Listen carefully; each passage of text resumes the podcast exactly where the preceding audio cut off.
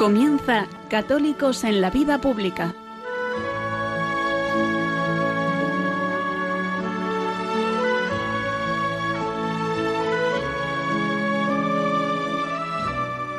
Un espacio dirigido en Radio María por Luis Zayas.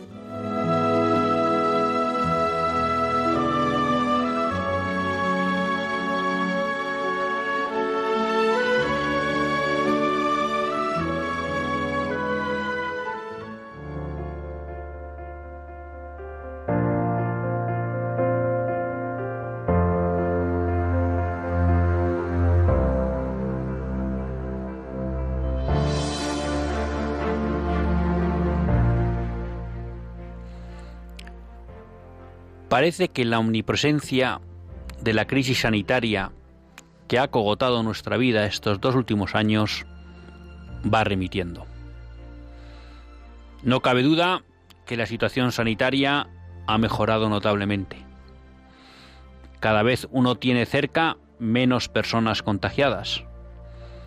Y si bien es verdad que la última ola tuvo un gran número de contagiados, la mayoría podemos contar que o lo hemos pasado sin problemas o nuestros cercanos lo han pasado bien. Eso no quiere decir que no nos olvidemos de aquellos que nos han abandonado con motivo de este dichoso virus. Pero parece que de nuevo el horizonte se vuelve a abrir. Quizás también porque los medios hablan menos de ello o porque la guerra en Ucrania está tomando el centro de atención de todos. En cualquier caso, creo que es bueno que hagamos reflexión. Le escuchaba a Monseñor Munilla esta mañana y quiero compartirlo con todos ustedes. La idea de que quizá era bueno o ahora era un buen momento para que miráramos atrás. Para que miráramos atrás y nos preguntábamos o nos preguntáramos qué cosas hacíamos antes de que llegara la crisis sanitaria y ahora hemos dejado de hacer. Porque no cabe duda que hemos vivido un tiempo de excepción. Un tiempo en el que yo considero que no todo lo que se ha hecho ha estado bien. Quizás a veces pues podemos dar la duda porque bueno, pues fue una situación tan especial que no era fácil acertar. No importa ahora la culpa o no. Lo que sí es importante es que reflexionemos sobre si el nuevo modo de vida que se ha empezado en cierta medida a construir a partir de la aparición del coronavirus en nuestra vida es bueno o no. Si muchas cosas que hemos renunciado o hemos dejado de hacer, hay que recuperarlas o no porque bueno será que podamos vencer definitivamente al coronavirus y que pase a ser algo de nuestra historia. Pero en cierta medida el coronavirus o los males o los malos gestores de la pandemia habrían triunfado si hemos dejado de hacer cosas que eran buenas para nuestra vida y para la sociedad. Y ahí es donde yo creo que tenemos que hacer un momento de reflexión ahora que parece que la crisis sanitaria nos deja respirar. En el ámbito personal y social, ¿hemos reducido el número de encuentros con familiares o amigos? Preguntémonos si tiene sentido eso. Preguntémonos si no es momento de volver a recuperar la tradicional sociabilidad española que daba pie a que las familias estuvieran unidas, se apoyaran unos a otros. Hemos caído en la tentación de ver al otro como un peligroso contaminador que nos puede poner en peligro. Pues si esa sensación sigue estando con nosotros, a lo mejor tenemos que reflexionar y limpiar nuestra mirada hacia el otro, que más que un enemigo es siempre un compatriota, un amigo, un familiar, alguien que en el fondo nos quiere y nos puede ayudar. Pero vámonos al mundo del trabajo. Hemos priorizado hasta extremos insoportables el teletrabajo, provocando que haya compañeros que están perdiendo la relación con otros y por tanto deshumanizando el ámbito del trabajo. Eso no quiere decir que el teletrabajo no pueda ser bueno o una gestión adecuada del teletrabajo ayude incluso a la conciliación familiar. Pero lo que no cabe duda es que también hay otra cara de la moneda que tenemos que gestionar y es que las sociedades, las empresas, las instituciones se vuelvan impersonales, donde uno trabaja solo con un ordenador y no interacciona con nadie. Eso también afecta luego a la vida personal de, de las personas. En el ámbito religioso, hemos dejado de realizar prácticas de piedad o compromisos apostólicos o compromisos sociales debido a la pandemia y al miedo al contagio? ¿Puede ser ese el momento de recuperarlos? ¿De volver a fortalecer nuestra vida de piedad, nuestra vida apostólica, nuestra vida de compromiso social con esas prácticas que antes de la crisis sanitaria nos ayudaban y que quizá estén debilitando nuestra fe y nuestros compromisos porque las hemos abandonado? Es interesante que podamos decir que el coronavirus pasa a la historia, al menos como cuestión sanitaria, pero no pasará a la historia si en el fondo de una manera inconsciente, en el subconsciente de nuestro cerebro, sigue determinando nuestra forma de comportarnos. Si realmente queremos, y yo creo que debemos, superar estos dos años provocados por el coronavirus, creo que es importante que hagamos este ejercicio al que nos invitaba Monseñor Munilla. Miremos hacia atrás, y veamos qué cosas buenas hemos dejado de hacer y que por tanto hay que recuperar. Y ya ven que decimos qué cosas buenas, porque a lo mejor también el coronavirus ha tenido un aspecto sanador en que nos ha ayudado a abandonar prácticas personales, sociales, religiosas, que no nos ayudaban. Pues entonces esas no las recuperemos. Estamos en el fondo aquí hablando del verdadero concepto de tradición, que no deja de ser sentirse heredero de una herencia que hay que transmitir mejorada a las futuras generaciones. Pues quizá este momento de reflexión sea un momento oportuno para esa tradición, para esa entrega. Vamos a coger toda esa herencia que teníamos antes de que empezara el coronavirus a estar en nuestras vidas, vamos a seguir abandonando aquello malo que dejamos de hacer y vamos a volver a recuperar aquello bueno que veníamos haciendo. ¿Y por qué no? Mantengamos aquellas prácticas que fruto del coronavirus hemos visto que son buenas y que nos ayudan. Así que amigos, este lunes les invito a que dejemos definitivamente atrás el coronavirus y todas sus secuelas. Y para eso reflexionamos reflexionemos sobre qué aspectos de nuestra vida tenemos que volver a traer a nuestro presente. Que no sea el coronavirus lo que nos domine, sino realmente el deseo de llevar una vida plena y el encuentro con Dios.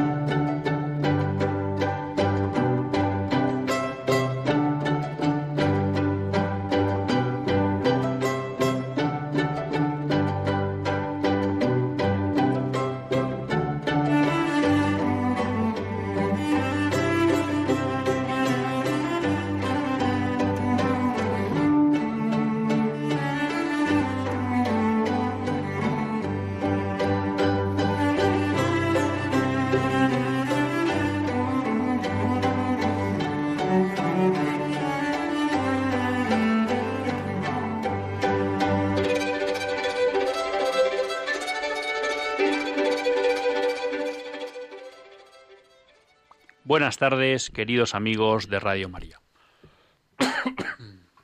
Un lunes más volvemos fieles a la cita con todos ustedes en los estudios centrales de Radio María. Un lunes más para hacer este programa, Católicos en la Vida Pública. Un programa que, como todos ustedes saben, quiere ser una reflexión pausada sobre la actualidad nacional e internacional. Una reflexión que tratamos de hacer siempre desde la óptica del magisterio de la Iglesia y su doctrina social. Una Iglesia que no nos cansaremos de repetir, que es madre y maestra. Y un lunes más tiene la suerte de compartir esta hora de radio Luis Zayas, que es quien les habla. Un lunes, bueno, pues que seguimos con la guerra en Ucrania y a la cual, bueno, pues dedicaremos en breve unos minutos, ¿no? Para hablar con alguien, bueno, pues que ha vivido en Ucrania, que conoce bien la realidad de Ucrania,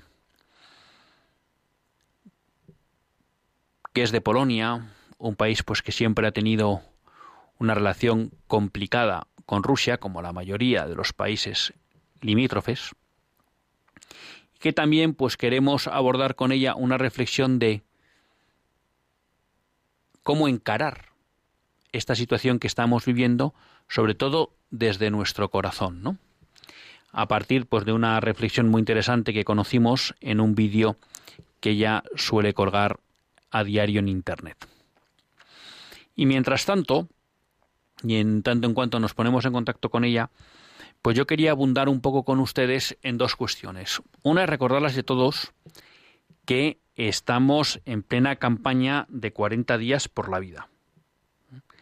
Entonces, animarles a que se apunten a la, a la campaña. Ya saben todos ustedes que es una campaña, como nos estuvieron aquí explicando Nayeli y Rebeca, que va a ocuparnos pues toda la cuaresma, ¿no? Y que es una campaña no solo de oración, sino también de, de ayuno. O sea que digamos que los propósitos o los instrumentos que nos propone esta campaña para acabar con el aborto, pues también son los que nos propone la Iglesia durante la cuaresma para configurar nuestro corazón más cerca con el corazón de Cristo. ¿no? Y les recuerdo pues que hay campaña en Badajoz, en Barcelona hay dos, en Anglí y, eh, y en Dalmases, en Bilbao, en Castellón de la Plana, en Córdoba, en San Sebastián, en el Puerto Santa María, en Granada, en Madrid, en Málaga, en Murcia, en Oviedo, en Pamplona, en Sevilla, en Toledo, en Valencia, en Valladolid, en Vitoria y en Zaragoza. Y les animo pues a, que den un paso al frente, porque al final el aborto es una cuestión de todos. ¿eh? Cuando hablamos del aborto estamos hablando de vidas humanas que podemos salvar. Y es una campaña exigente, ¿eh? porque aunque en España estamos todavía en la fase de 12 horas al día, no de 24 como hay en otros países, pues cuesta llenar los turnos, ¿no? Y es exigente. Entonces yo les animo, pues, bueno, a que pongan su granito de arena de tal manera, pues que entre todos podamos hacer que esta campaña no tenga que recaer ¿eh? Sobre unos pocos, sino que todos, en la medida de nuestras posibilidades, pues pongamos nuestro granito de arena. Y como les decía, luego les abordo la segunda cuestión que les comentaba. Les recuerdo que tenemos la campaña de 40 días por la vida y les animo a que participen, a participen en ella. Pues como les decía, tenemos una invitada de excepción. Tenemos con nosotros a Ula Doniecka. Buenas tardes, Ula. Buenas tardes. Y muchas gracias por estar aquí con, con nosotros. Gracias por invitarme. Ula es misionera y lo primero que te pediría, Ula, es que nos cuentes un poco de a qué institución perteneces y cuál es el carisma de esa institución.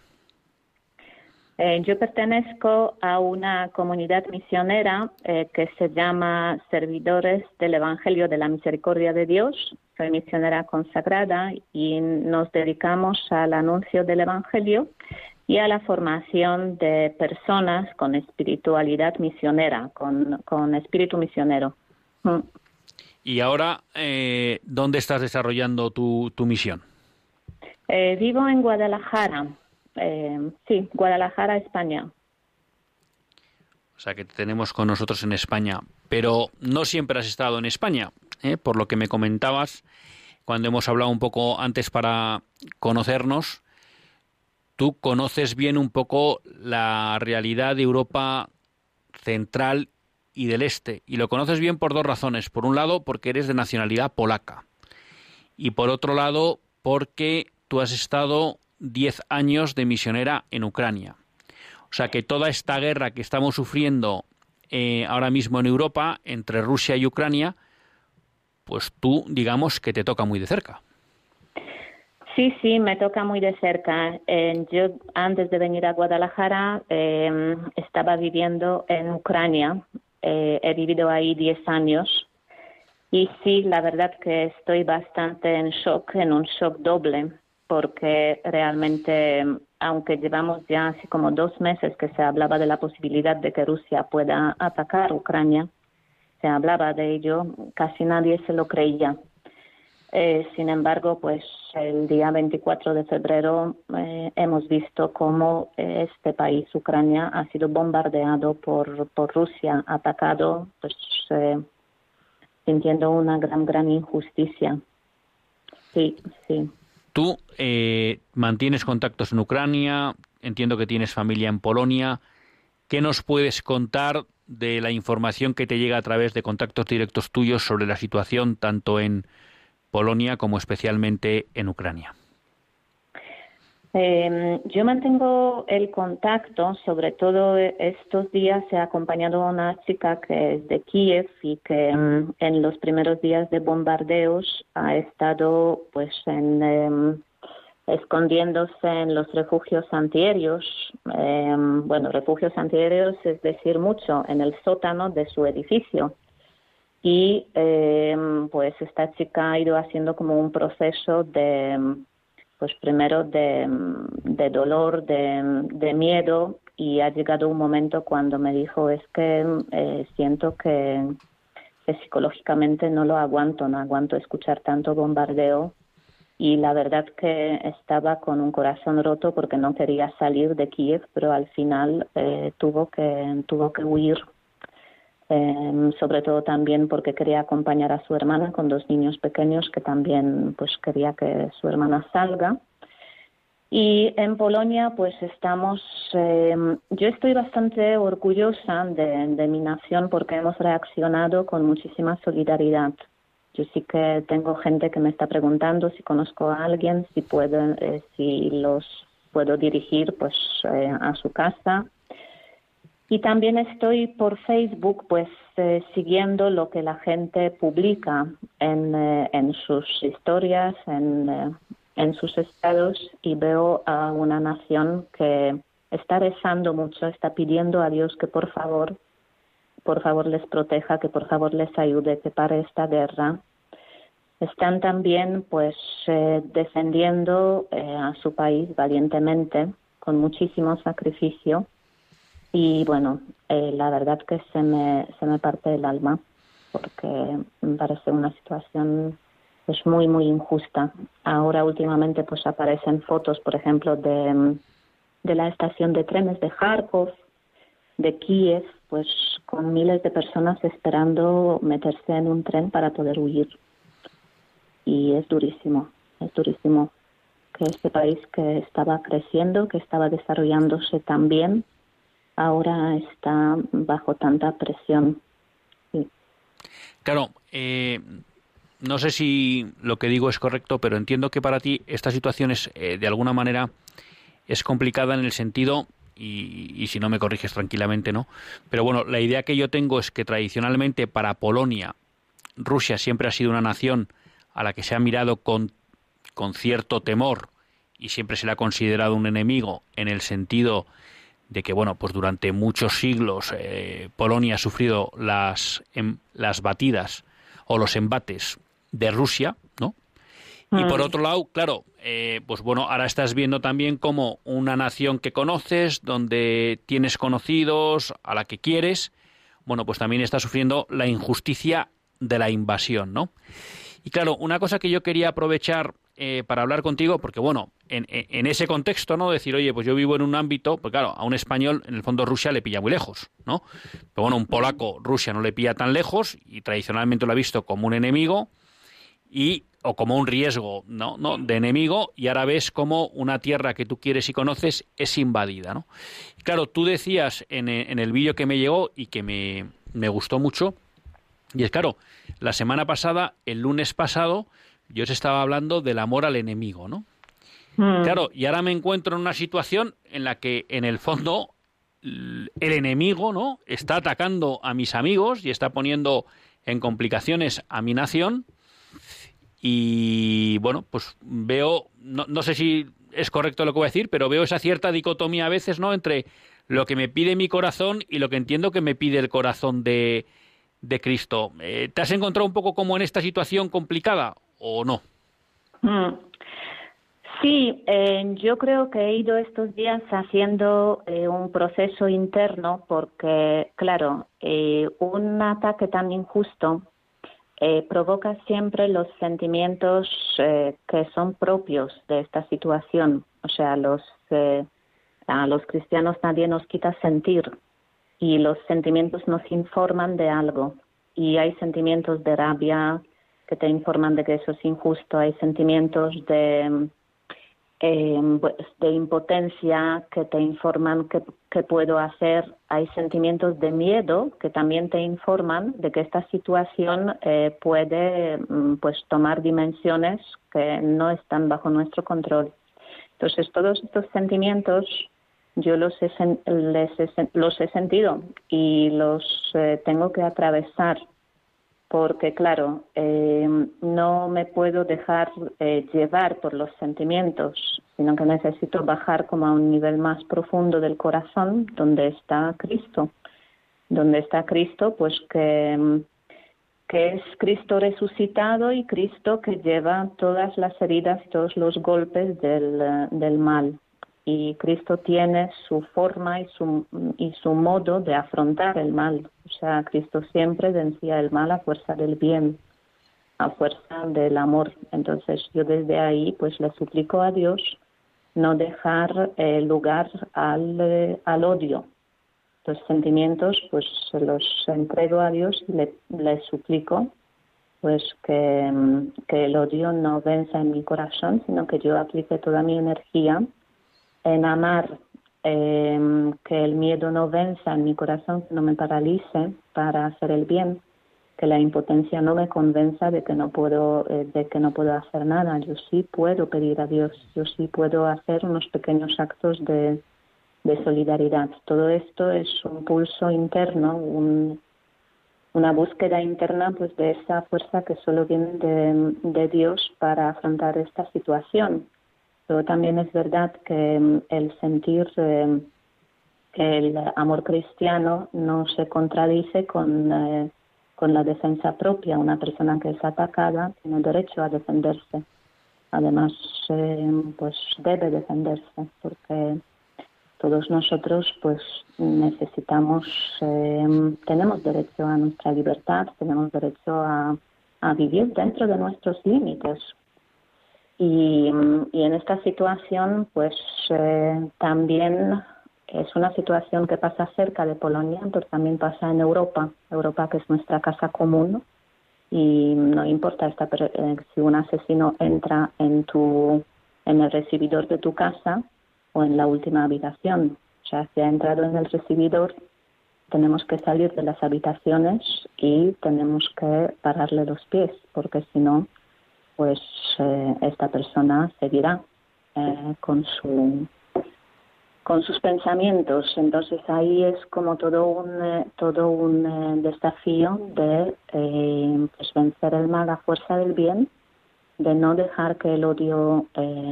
tenga lugar en el corazón.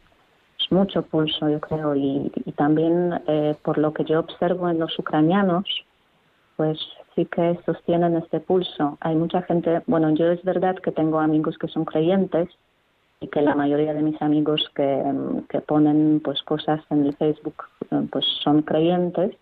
es verdad que Ucrania es un país creyente, entonces eh, hay mucha gente que reza, que pide que, que quiere pues vivir esta situación perdonando y confiando en Dios. Y eso también me, me anima mucho. Y es verdad que es una eh, situación de muchísima tentación. O sea, creo que es una, una situación de muchísima tentación de, sí, de responder con violencia. Y eso, eh, pues, mm, hace falta pedir mucho para no para que la violencia no eh, arraigue en los corazones. Tú decías en tu en tu vídeo que me impresionaba porque bueno pues denota que hay ahí eh, una lucha interior, ¿no? Y una lucha interior por por permanecer fiel a Cristo, ¿no? En el sentido de decir, mira, yo no quiero odiar. Por un lado distingo pues que una cosa puede ser Putin y otra cosa es el pueblo ruso, pero tú dabas un paso más y decías, no, no, si yo Tampoco quiero odiar a Putin por más que crea que está haciendo una barra basada, una injusticia tremenda, ¿eh? y, quiero pues ser fiel a ese mandato que además me hace gracia porque esa cuestión ha salido hace poco en el Evangelio, ¿no? El, mandato de amar a los enemigos, ¿no?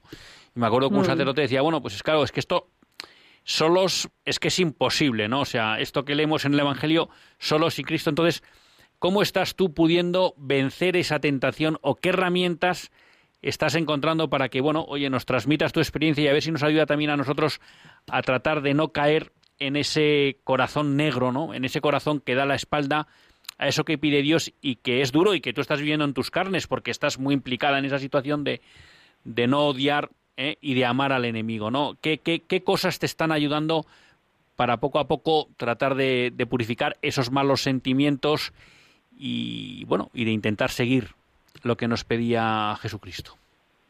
Mm. Bueno, para mí la herramienta básica es la oración.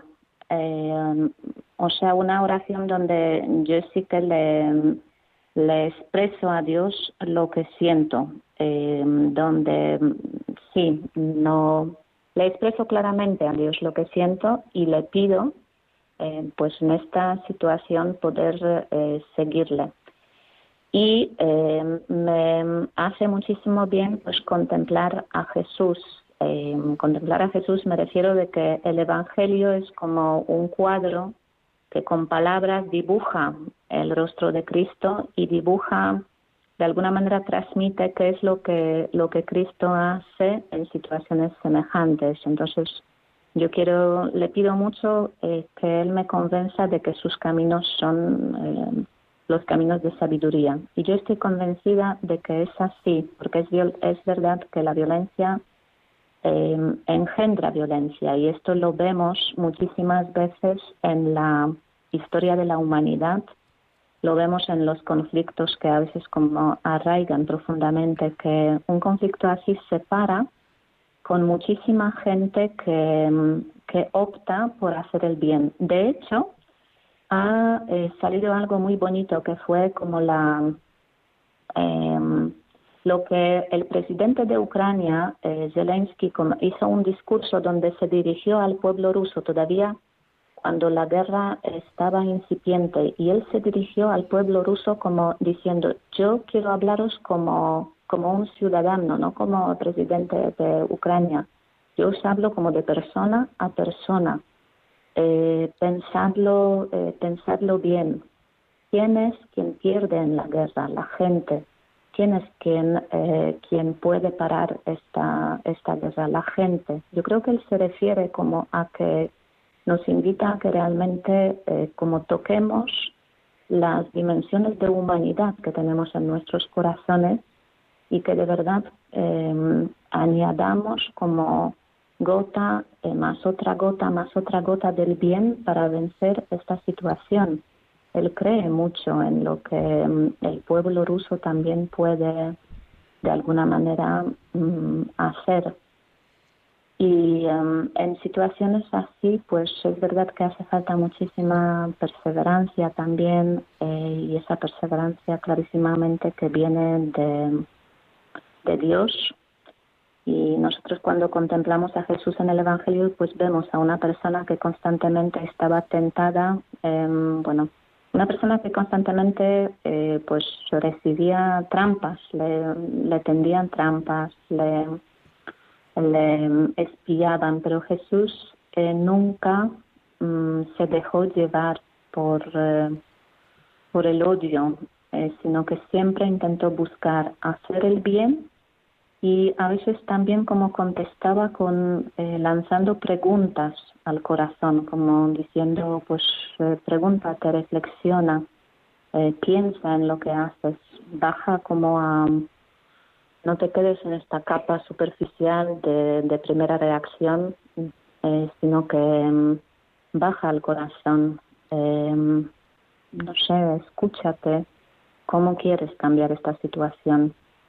Entonces sí que me noto como en estos días eh, pues eh, eh, pidiendo mucho, mm, rezando y también leyendo cosas, pues experiencias de personas que, mm, que han vivido en tiempos de, de guerra. Por ejemplo, bueno, una hermana nuestra de la comunidad, Ana, Ana Martínez Chagüe, ha escrito un libro sobre Eti Gileson, que es una, una judía esta mujer eh, no era creyente, pero en los tiempos de la guerra, justo en los tiempos cuando ya se sabía lo de la exterminación de los judíos, ella empezó como a hacer un proceso de, descubrir que, estaba habitada por Dios, eh, como de pasar de, no creer a ser una persona creyente. No llegó a ser cristiana, pero sí llegó como a, a hacer experiencia de esto, de que Dios la habita. Y esta mujer, desde, desde esa experiencia como de libertad interna que le daba la presencia de Dios en ella, también en esos tiempos de holocausto ha optado por no odiar. Y ha dicho, no quiero dar ni un centímetro de mi corazón al odio porque, porque cada gramo de odio es como que empeora la situación del mundo. Entonces, no. Y hay muchos ejemplos así que también me, fortalecen como en ese, en ese camino. Pero sí es, es un desafío diario, yo creo, es un desafío, es un desafío diario. Mm. ¿algo más que quieras transmitir a todos nuestros oyentes de Radio María?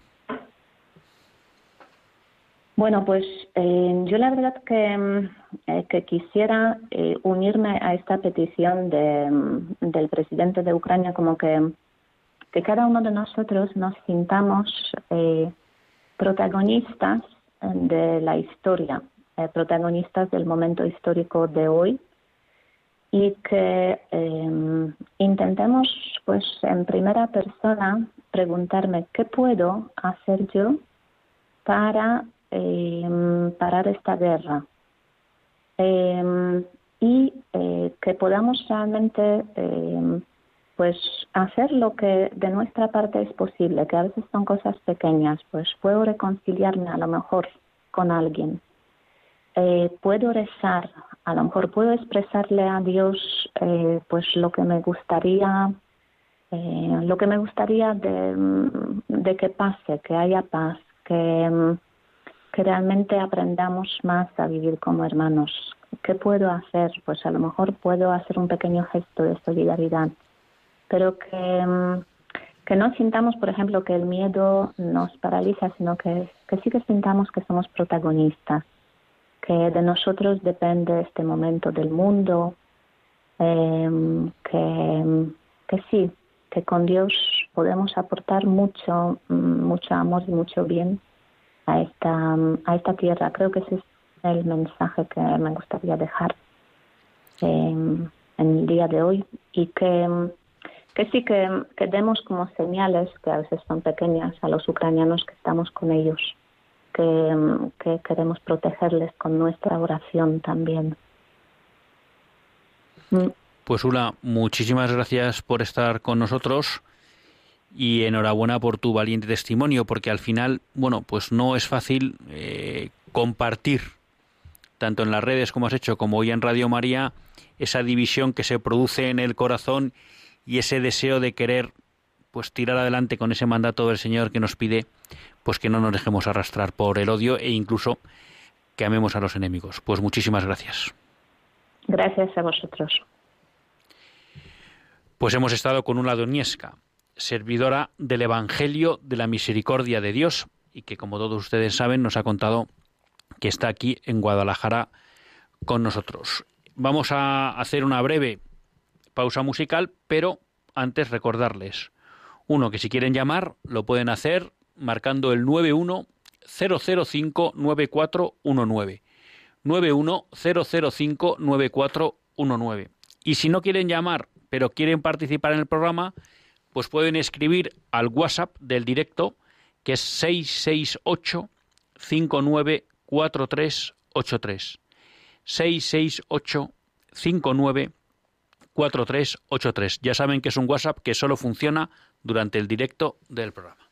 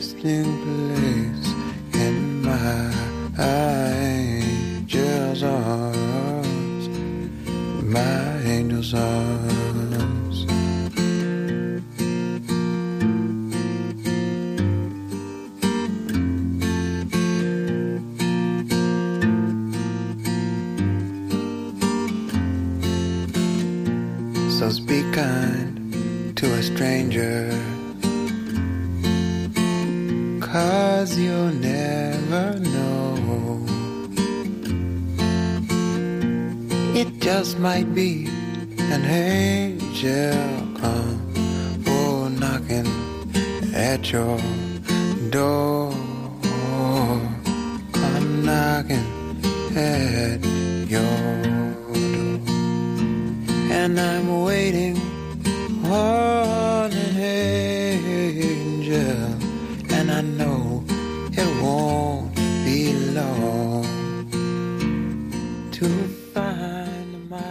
Pues cuando son las nueve, casi menos 20 minutos en las islas, perdón, en la península, 8 menos 20 minutos en las Islas Canarias, continuamos en Católicos en la vida pública. Y lo hacen en compañía de Luis Zayas.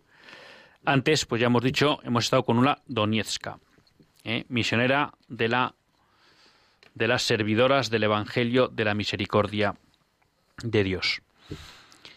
La verdad que son muchas las cuestiones que, que se me agolpan en la cabeza, ¿no? Pero creo que tenemos una llamada y ya saben,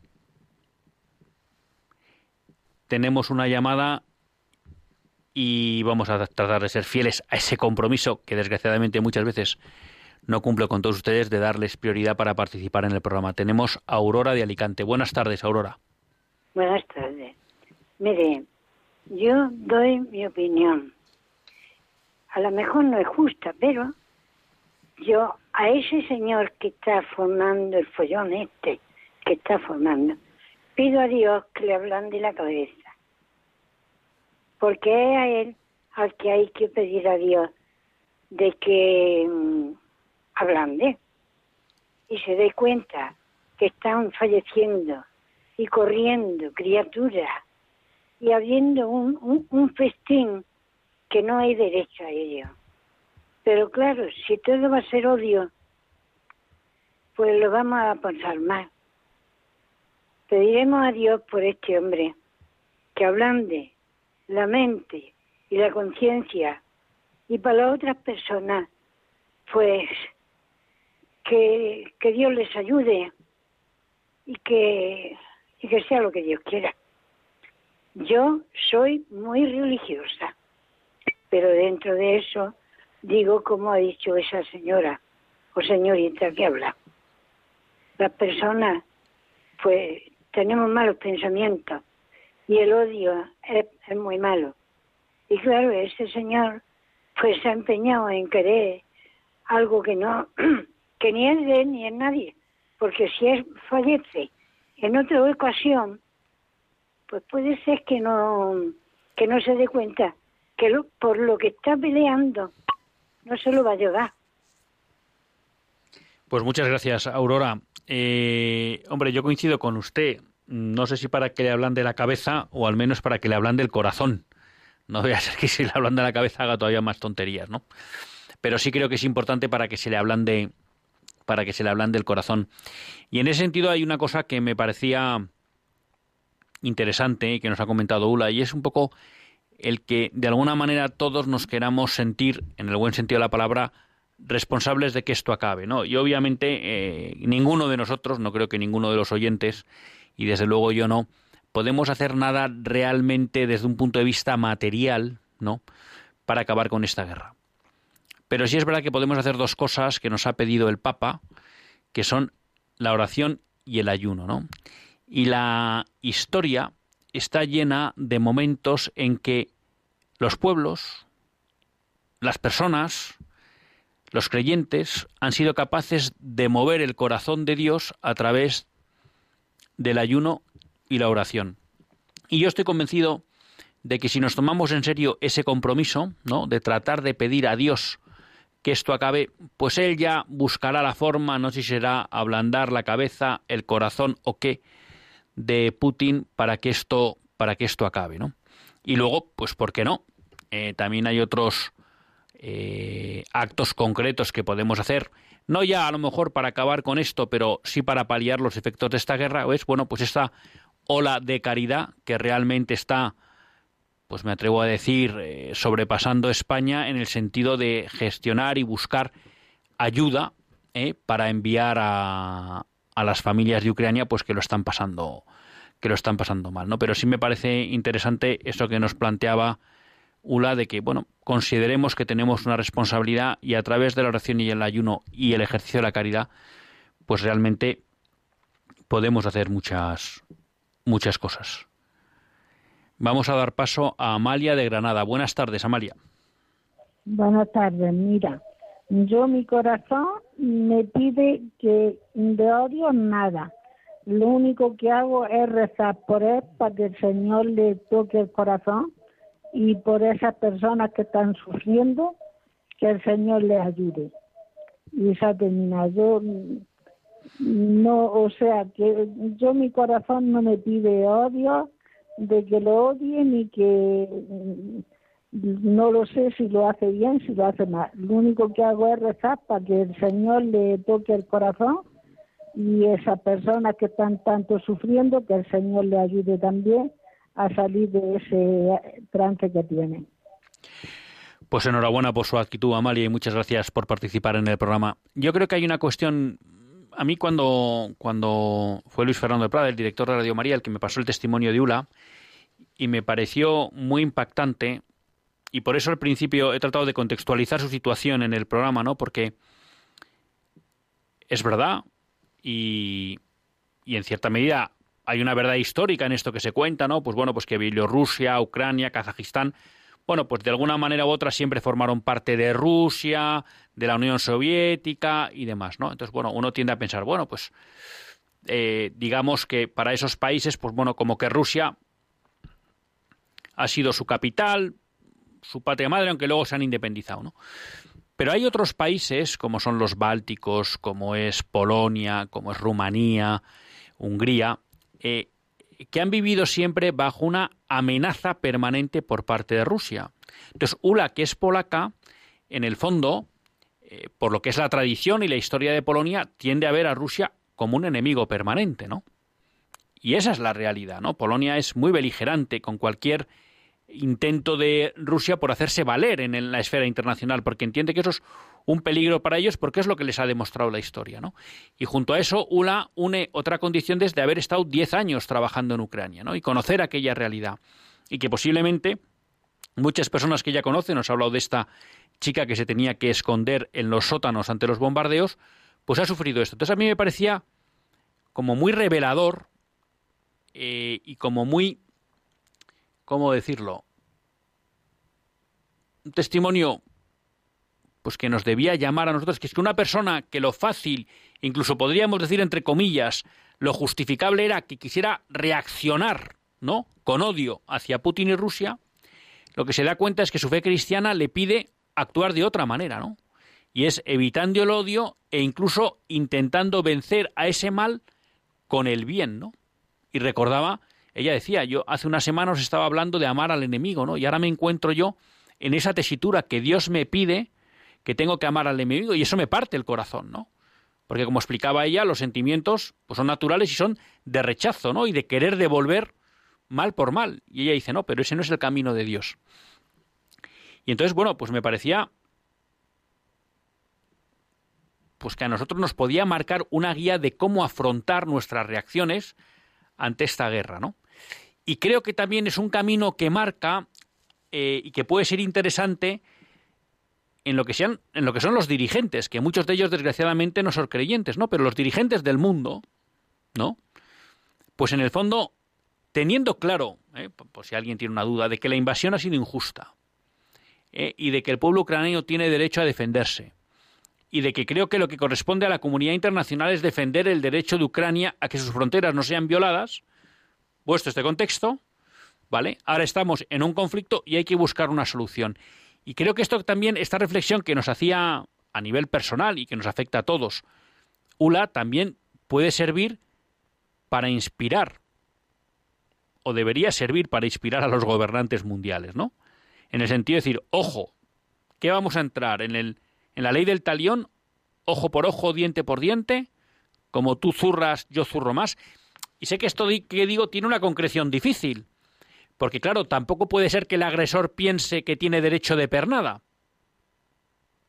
por haber agredido y por haber entrado. Y entonces el resto dice, bueno, como no quiero generar más conflicto, me quedo quieto. No, tampoco digo que tenga que ser esa la solución. Pero lo que es verdad es que hay que intentar evitar entrar en la ley del talión, bueno, que fue algo que Moisés propuso a los judíos porque mejoraba el comportamiento que se tenía antes, porque a lo mejor te quitaban un ojo y tú le cortabas la cabeza, bueno, y él trató de rebajar esa agresividad, pero Cristo dio por superada la ley del talión. Entonces, bueno, creo que este mensaje de Cristo de amar al enemigo debería inspirar las reacciones contra Rusia, que debe haberlas, porque ha hecho un acto injusto y porque es necesario proteger a los ucranianos.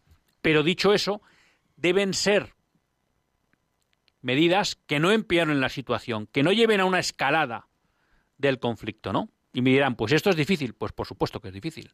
Y aquí es donde entra en juego lo que explica Santo Tomás, que es la virtud principal del gobernante, que es la de la prudencia. ¿Mm? En ese sentido, eh, y voy a intentar ahora hacer un pequeño repaso a noticias internacionales, bueno, a mí me gustaba mucho, o me ha gustado mucho un artículo que he leído hoy de Rob Dreher sobre toda la, sobre toda la sobre toda la guerra y la posible respuesta, ¿no? Y él venía a decir que hay que tener cuidado en estas situaciones en las que hay un claro agresor culpable, ¿no? Y él se iba a la situación del 11 de septiembre, ¿no? Dice claramente aquí Estados Unidos ha sido agredido de una manera injusta. Y por tanto, eso provocó una reacción de decir hay que contestar a esta agresión injusta. E incluso dice, se generó una especie de discurso moral que avalaba que era necesario responder a esta agresión injusta. Dice, claro, pero el discurso se quedó ahí. y era un discurso que lo único que hacía era fundamentar cada vez más que había que responder al agresor.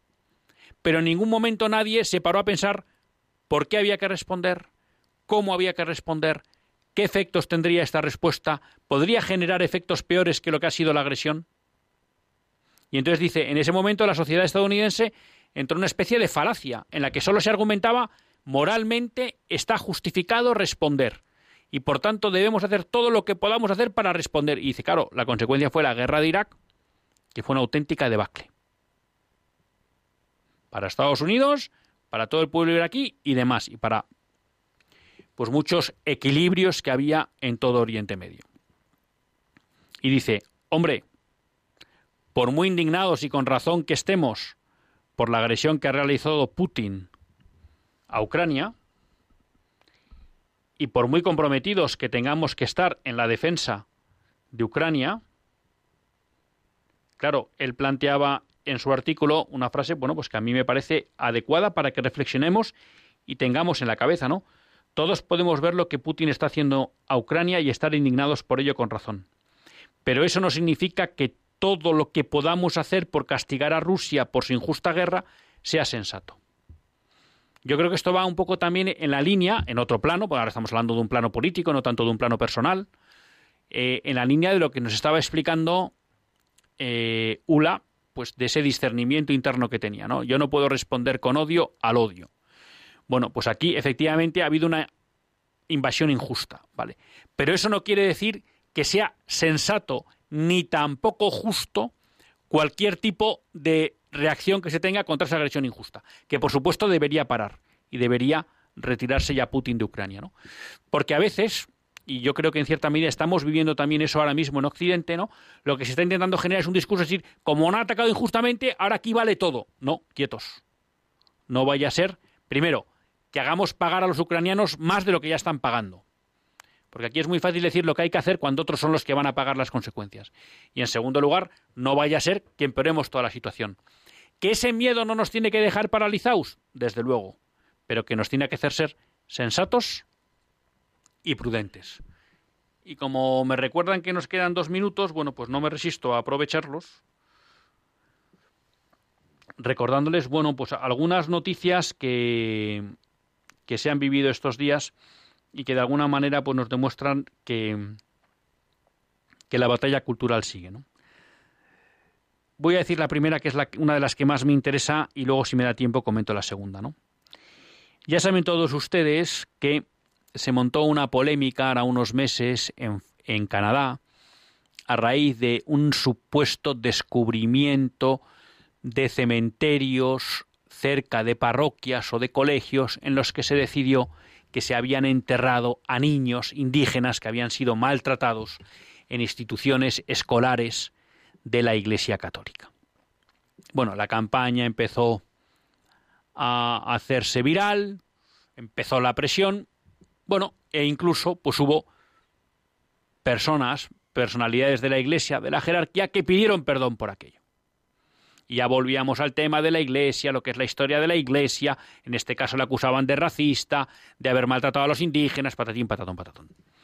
Bueno, pues ha bastado que pasen unos meses para que empiece a haber ya artículos de expertos en donde dicen que en ninguno de esos cementerios se ha encontrado ningún resto de ningún indígena.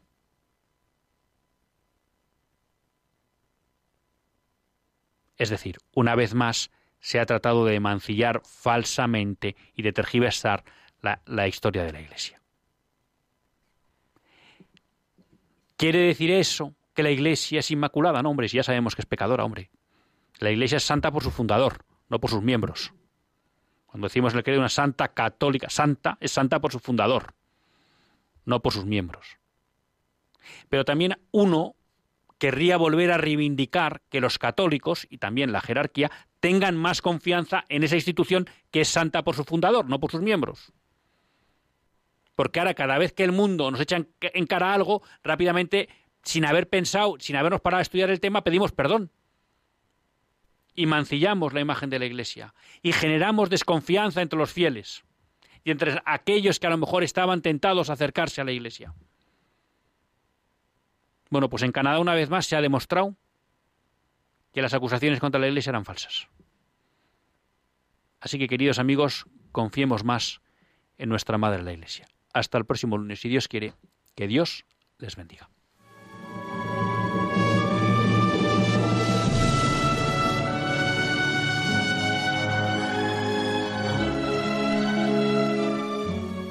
Así concluye Católicos en la Vida Pública, un programa que dirige Luis Zayas.